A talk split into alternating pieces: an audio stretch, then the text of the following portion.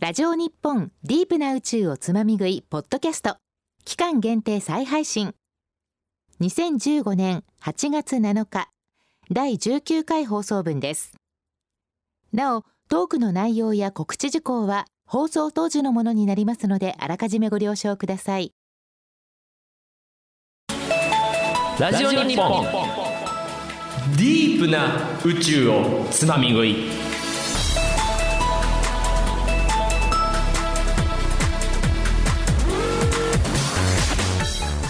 1422ラジオ日本をお聞きの皆さんこんばんは。JAXA 国立研究開発法人宇宙航空研究開発機構のディープ担当技術者をしております。深海のような深い青が似合う男藤平光一です。さて今日は宇宙の定期便宇宙ステーション補給機コウノトリの5号機が運ぶ実験装置をご紹介しましょう。まずは微小重力でマウスの飼育実験を行う小動物飼育装置 MHU 超高温幽体の物性を測る静電浮遊路 ELF ダークマターの謎に迫る新しい観測装置高エネルギー電子ガンマ線観測装置キャレット。そして宇宙空間でさまざまな実験を可能にする簡易暴露実験装置 X ハム。他にもさまざまな実験サンプルや食料品飲料水などを ISS に運ぶ予定です。詳しくはコウノトリ5号機の特設サイトをご覧ください。さあ始まりました。第19回のディープな宇宙をつまみ食い。今日はこの番組の AK パーソナリティ私藤平光一がお送りします。この番組は宇宙をディープにお届けする30分間。専門用語も遠慮なくガンガン飛び出してきますがどうぞご安心ください。大事な専門用語は放送終了後番組ブログに載せておきますよ。ディープな宇宙をつまみ食い。今日のメニューをご紹介しましょう。まずは宇宙ディープディープ。今日は宇宙のソフトウェア技術のお話です。どれだけディープな話題が飛び出すでしょうか。そして宇宙あっちとこっち。今日のあっちはクリティカルフェーズ。こっちはチェックアウトフェーズです。ディープな宇宙をつまみ食い。ディープなディープな30分間最後までお楽しみください。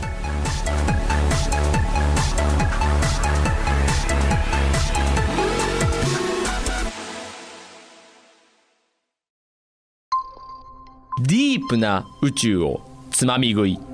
この番組は JAXA 国立研究開発法人宇宙航空研究開発機構の協力。ラジオ日本の制作でお送りします。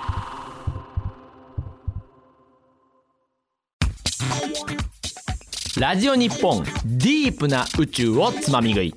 今日は AK パーソナリティ藤平光一がお送りしております。この番組はいつでもどこでもそして何度でも楽しめるポッドキャストでも配信中。詳しくはラジオ日本のウェブサイト「ディープな宇宙をつまみ食い」のページにアクセス。1422宇宙つまみ食いで検索。ディープディープ。ディープディープ。宇宙ディープディープ。ディープディープディー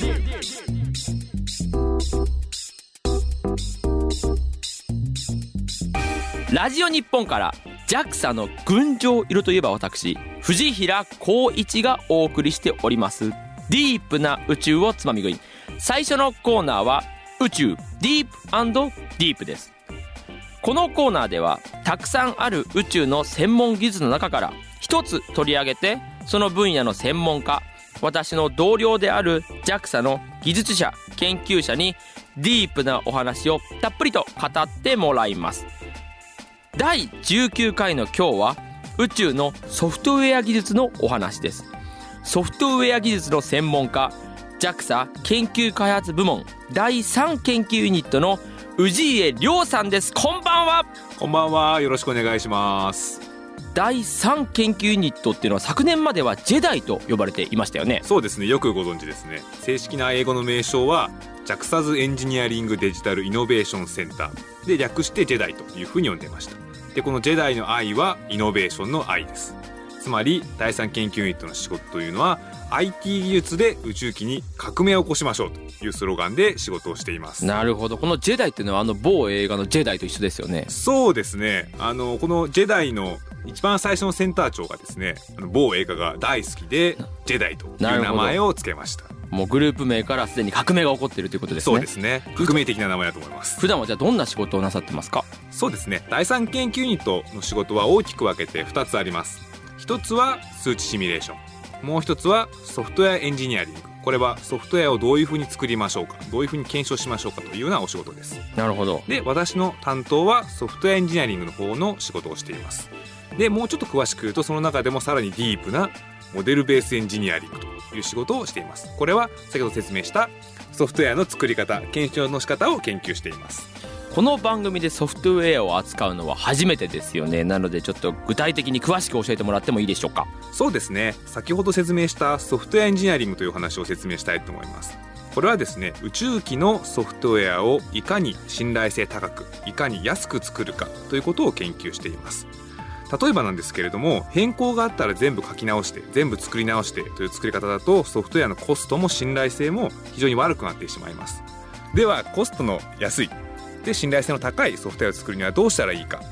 それを実現するための効率的効果的な手法というのを研究をしています。なるほど。ソフトウェアを信頼性高くそして効率よくコスト安く作ることを目指しているということですね。そうですね。なるほど。まあそういったことを実現するために我々が一番大事だと思っているのはソフトウェアの要件定義だと思っています。はい。そのソフトウェアの開発には要求定義設計実装という段階がありますでですねやっぱりみんな最初作りたいので設計とか実装っていうのを一生懸命やりたくなってしまうんですけど作り始める前にしっかりソフトウェアに求められているものことっていうのをしっかり分析をしておかないとソフトウェアというものが正しくできないのでそこをしっかり分析していきましょう。というなるほどスローガンでやっています。これは一般にはフロントローディングというふうに呼ばれています。とりあえずいっぱい作ってみようってわけじゃなくてまず何を作るかっていうのをじっくり考えてから作り始めましょうとそうですね。いそれが大事だと思ってます。なるほど。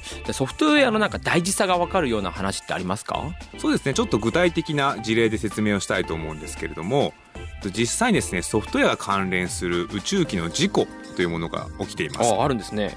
そうですね。一番有名なのは ESA のアリアンロケットというロケットなんですけどこれが打ち上げ直後に爆発をしました。はい。これはですねソフトウェアのバグによるものでした。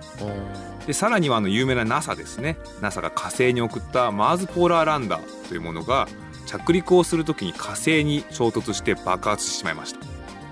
これはですねソフトウェアの要求が誤っていたために起こってしまった事故でした。なるほど。そもそも要求が違っていたと。そうですね。ソフトウェアの世界でやはり難しいのは正しく作るっていうことと正しいものを作るっていうことは違います。つなるほど。まりは上流で正しい要求を与えないといくらその通りに正しく作っても正しいものはできないだから要求分析が大事ということになります。なるほど。正しく作るってのと正しいものを作るってのは違うということですね。はい。じゃあ氏家さんがやられているモデルベースエンジニアリングについても少し教えてください。このモデルベースエンジニアリングというのは先ほど説明した要求ですね。ソフトウェアの要求。これをモデルを用いて可視化をして記述をしましょう。というような技術になりますソフトウェアというのは目に見えないものですので例えばその世の中で UML だとか SysML と呼ばれているような手法ですね。これを用いていわゆる絵のようなものをですね。書いてソフトウェアの要求というのを整理していくような手法になります。で要求が整理されるとソフトウェアの開発が変わります。例えば今までは要求が変わってそれに伴って設計を変えてでさらにデバッグしてっていうことに時間をかけてたんですけど要求を一番最初にしっかり整理をすればその要求をどういうふうにより良いものにしましょうかというの時間を避けていける。でさらにはもし万が一要求があった場合にも要求自体がしっかり整理をされているのでその後の設計実装の変更もしやすくなる。こういうような世界を実現していくような技術になります。なるほど。目に見えないソフトウェアを、まあ、絵で描いたり目で見える形にして整理していこうと。そういうようなことですね。そうです。なるほど。これは宇宙業界以外ではどんなところで使われているんですか？そうですね。このモデルベースエンジニアリングの最先端を言っているのは自動車業界になります。有名な話ではマトラボシミリンクというモデルベースエンジニアリングのツールがあるんですけれども、はい。これがしっかり自動車業界では浸透しています。例えばなんですけど、まあ、トヨタさんのような大きい自動車のプライムメーカーとトヨタさんに部品を供給するサプライメーカーこの間で仕様のやり取りを実際にモデルを用いてやっています。でモデルを実際どういうふうに記述しましょうかというルールも存在していてその実際モデルをやり取りをしてそのモデルからソフトウェアのコードを自動で作る。こういう段階まで実際には自動車業界では来ています。なるほど。目に見えないものを目に見える形でやり取りしましょうということですね。そうということは宇宙業界でもこのような自動車業界で行われているようなことを採用したいと。そうですね。今後宇宙機でもそのプロジェクトさんだとか開発メーカーさんに実際にこういう技術を使ってもらいたいというふうに考えていますただですねこれは今までのやり方を大きく変えることになるので非常に大変です。でまたですねやはりこういうものっていうのはとても成果が直接見えにくい分野なのでその効果というのをえー我々がしっかり説明をして使ってもらっていく方向にしていかなければいけないと思ってます。ただ、まあ、これは JAXA だけではなくて NASA だとか ESA といった他の宇宙機関でもここは難しいところで普及活動はとても大変だというようなお話をしていましたなるほど。私も、えっと、大きな SN のプロジェクトに今いますのでこのインターフェースは非常に多いですからね。何かやり方を変えるっていうのは非常に大変なことかなと思いますのでぜひ頑張ってください、はい、ありがとうございます。いやーディープな話はまだまだ終わりませんよ。ここでちょっとブレイク。ラジオ日本ディープな宇宙をつまみ食い。宇宙ディープディープ。今日のゲストはソフトウェア技術の専門家氏家亮さん。ディープな話はさらなる深みを目指します著作権の関係で一部の楽曲をお届けできません。ご了承ください。お送りしております曲は氏家さんお気に入りの一曲コールドプレイで Every Teardrop is a Waterfall です。ところで氏家さんご趣味は何でしょ今はですねサーフィンの方を趣味にしています。うはい出ました。2週連続でサーファーがゲストにいらしたということでそうですね。ただまあ私はあの会社に入ってから始めてまあ今も週1回ぐらいでサーフィンをしているんですけれども、まあ、そんなに歴は長くないです。まあ昔はあの藤平さんと一緒にですね冬はスノーボードを一緒に行ったりとかしたんですけども、ね。残念ながら私もですね今はあの子供がいますので、はい。一日中遊びに行くってことできないできないんですけれどもサーフィンだとですね朝早く行って午前中に帰ってくれるので帰ってきてから子育てとか家事ができるのでその両立ができる。その面でサーフィンっていうのが今非常に自分のライフスタイルに合っています。なるほど。今サーフィンやられているとということですね、じゃあ今度一度ご一緒させてください。そうですね。ぜひよろしくお願いします。よろしくお願いします。そんな JAXA 研究開発部門第3研究ユニットの氏家亮さんと宇宙ディープディープをお送りしておりますさて氏家さん。ソフトウェア技術の分野ではこれからどんなディープが待っているでしょうか？第3研究ユニットには先ほど説明した通りですね数値シミュレーションをやっているグループと、まあ、ソフトウェアエンジニアリングがやっているグループがあるんですけどそのグループ間のシナジーっていうのはまだ非常に少ないなというふうに思っています。あそうなんですね。そうですね。やはりそこをやはり何とかしていきたい。つまりシミュレーションとソフトウェアエンジニアリングの技術っていうのを融合して何か新しいことができないかなというふうに検討しています。なるほど。じゃあ具体的にお願いします。そうですね。今考えているのはこのそシミュレーション技術とソフトエンジニア技術を使って宇宙機のラピッドプロトタイピングができないかということを考えています。なるほど。つまりは試作品の開発と評価っていうのを高速で行うような仮想空間で高速に行う技術です。これは宇宙機の分野でもソフトウェアの世界ソフトウェアの技術というのを使えば実現できるかもしれないというふうに思っていますプロトタイプをラピッドにやろうってことですねそうですね実際ですね我々が持っている技術を使えば宇宙機のダイナミクスと実際宇宙機のモデルというものが作れますのでそれをつないで仮想空間のデータ上に宇宙機のモデルを作ります。宇宙機の動作を仮想空間上でシミュレーションをして評価をしてミッションの成立性というのを評価したそして実際にうまくいきそうだったらそれをミッションとして採用する。あるいはそこから実際に自動でソフトウェアを作っていくということを実現したいというふうに思っています。なるほど。このラピッドプロトタイピングが実現したらこれ宇宙開発はどう変わっていくんですかね？そうですね。実際にですねこの上流設計だとかミッション検討だというのが今は結構あの実際の人間の頭ベースというかエンジニアの頭の中でやっているんですけれどもそれを実際に早く確実にできるというものがという環境が実現できると思っています。なるほど。実際ですねこれができると本当に遠い将来の話になると思うんですけれどもモデルから実際ソフトウェアができるという世界ができてできてくるので、はい。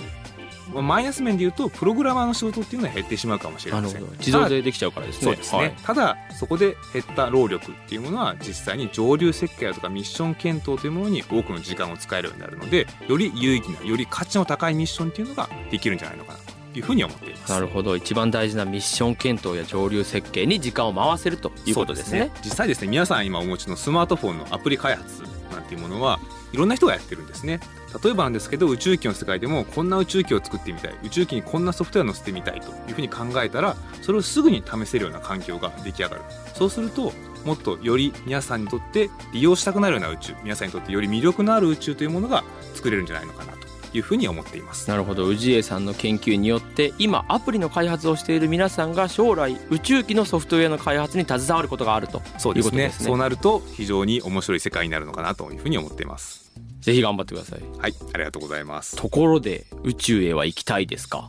そうですね。私自身も行ってみたいと思います。ただですね私自身が行くこともそうなんですけれどもやっぱりいろんな人に宇宙に行っていただきたいなというふうに思っています。なるほど。他の人が宇宙に行けるようにしたいと。そうですね。なるほど。実際ですねこの前あの小学校で講演をしてきたんですけど小学生にですね実際国際宇宙ステーションからの夜景のど動画とかを見せるとですねとても喜ぶんですね。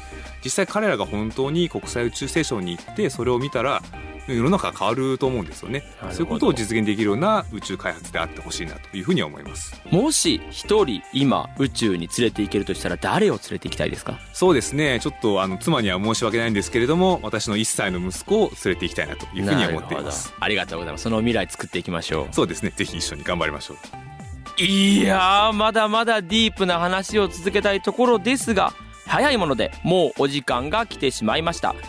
宇宙ディープディープ。今日は JAXA 研究開発部門第3研究ユニットの氏家亮さんと宇宙のソフトウェア技術のお話をディープにお届けしました。ありがとうございました。ありがとうございました。リスナーの皆さん宇宙開発が技術者研究者だけで成り立ってると思ったら大間違いですよ。来週は特別企画。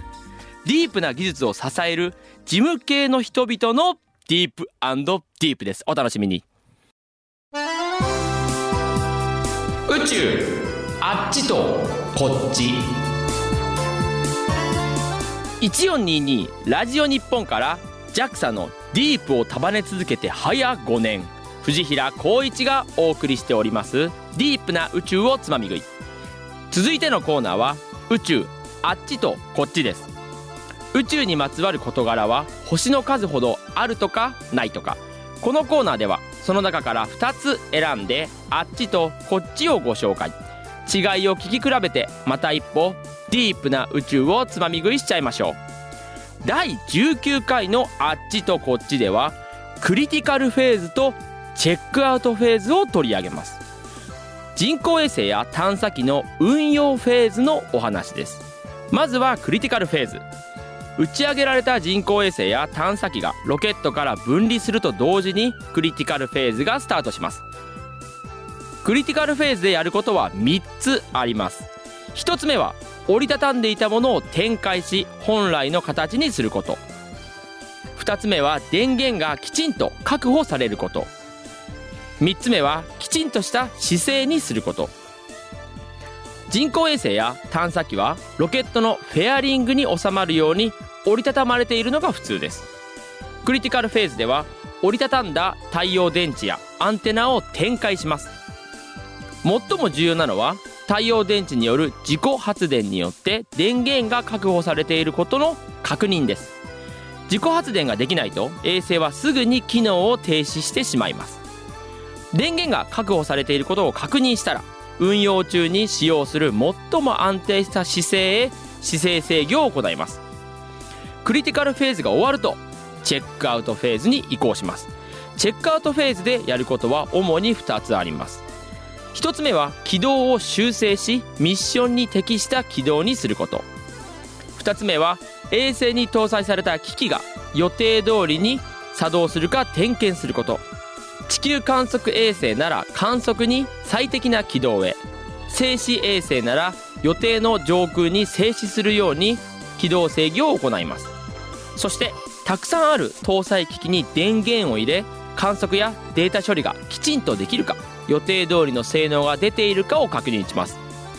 チェックアウトフェーズでの入念な点検の後本来のミッションを行う定常フェーズに移行します。クリティカルフェーズには23日から長いもので1週間くらい。チェックアウトフェーズにはだいたい3ヶ月の期間が必要です。クリティカルフェーズやチェックアウトフェーズは宇宙機開発者にとって手に汗握るどころの話ではない最も緊張する日々と言えます。この日々を乗り越えるといよいよミッションが始まるのです。さあこのコーナー。宇宙あっちとこっちではリスナーの皆さんからメールをお待ちしております。比べてほしい宇宙の事柄やあなたの宇宙ディープ自慢をお寄せください。メールアドレスは deep.jorf.co.jp deep.jorf.co.jp です。ラジオ日本ディープな宇宙をつまみ食い。宇宙あっちとこっちでした。ラジオ日本ディープな宇宙をつまみ食い。今日は AK パーソナリティ藤平光一がお送りしております。あなたもツイッターで参加してみませんか？ハッシュタグ宇宙つまみ食い。をつけてつぶやいてくださいね。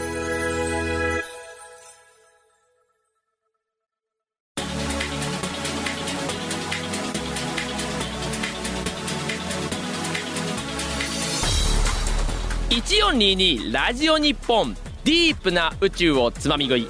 お聞きくださいましてどうもありがとうございました。氏家さんから。ソフトウェアのラピッドプロトタイピングを行うという話がありましたが私は以前の部署でハードウェアのラピッドプロトタイピングの研究に取り組んでいました。開発に時間がかかる宇宙業界だからこそいかに早く何度も試作を繰り返すかがこれからの宇宙開発の鍵になるのではないでしょうか。さてリスナーの皆さんからメールそしてツイッターでメッセージを頂いております。オクティさん。ディープな宇宙をつまみ食いとかいう恐ろしくそそられるラジオのポッドキャストを見つけたから聞いてみたら本気でディープなもんだからニヤニヤが止まらない。全部聞こありがとうございます。スタッフ一同日々ディープとは何かつまみ食いとは何か自問自答しております。そんなディープ感満載の当番組今後ともぜひお聞きください。続いてパクさん。ポール・モーリアが唐突に流れてくると放送事故かと思ってしまうラジオのかっこ笑い。リアルタイム聴取ありがとうございます。ご存知の通り当番組はラジオ界トップレベルの信頼性を確保してお届けしております。これからも安心してディープなひとときをお楽しみください。ポッドキャストでお楽しみのリスナーの皆様ぜひ一度リアルタイム聴取にも挑戦してみてくださいね。それからほっぺんたさんぬえさん他たくさんの方からメッセージをいただきました。本当にありがとうございます。さてディープな宇宙をつまみ食い番組公式ミッションパッチデザイン大募集へのご応募どうもありがとうございました。パーソナリティスタッフ総出で選考作業中です。いよいよ最終段階です。来週の放送で最優秀作品を発表します。どうかお聞き逃しないように。ディープな宇宙をつまみ食いではリスナーの皆さんからまだまだメッセージをお待ちしております。宇宙ディープディープで取り上げてほしいこと。宇宙あっちとこっちで比べてほしいこと。それから感想や質問もぜひぜひお寄せください。メールアドレスは deep.jorf.co.jp deep.jorf.co.jp です。ツイッターは「ハッシュタグ宇宙つまみ食い」をつけてつぶやいてくださいね。宇宙は漢字つまみ食いはひらがなですよ。今日の専門用語がアップされる番組のブログもご覧ください。www.jorf.co.jp の番組一覧。ディープな宇宙をつまみ食いからアクセスしてください。ポッドキャストもこちらからご確認ください。あと JAXA のウェブサイトもぜひぜひ見に来てくださいね。www.jaxa.jp です。ラジオ日本ディープな宇宙をつまみ食いお相手は私この番組の AK パーソナリティそして JAXA のディープ担当技術者の藤平光一。今日のつまみ食いはここまで。ごちそうさまでした。ディープな宇宙をつまみ食いこの番組は JAXA 国立研究開発法人宇宙航空研究開発機構の協力ラジオ日本の制作でお送りしました。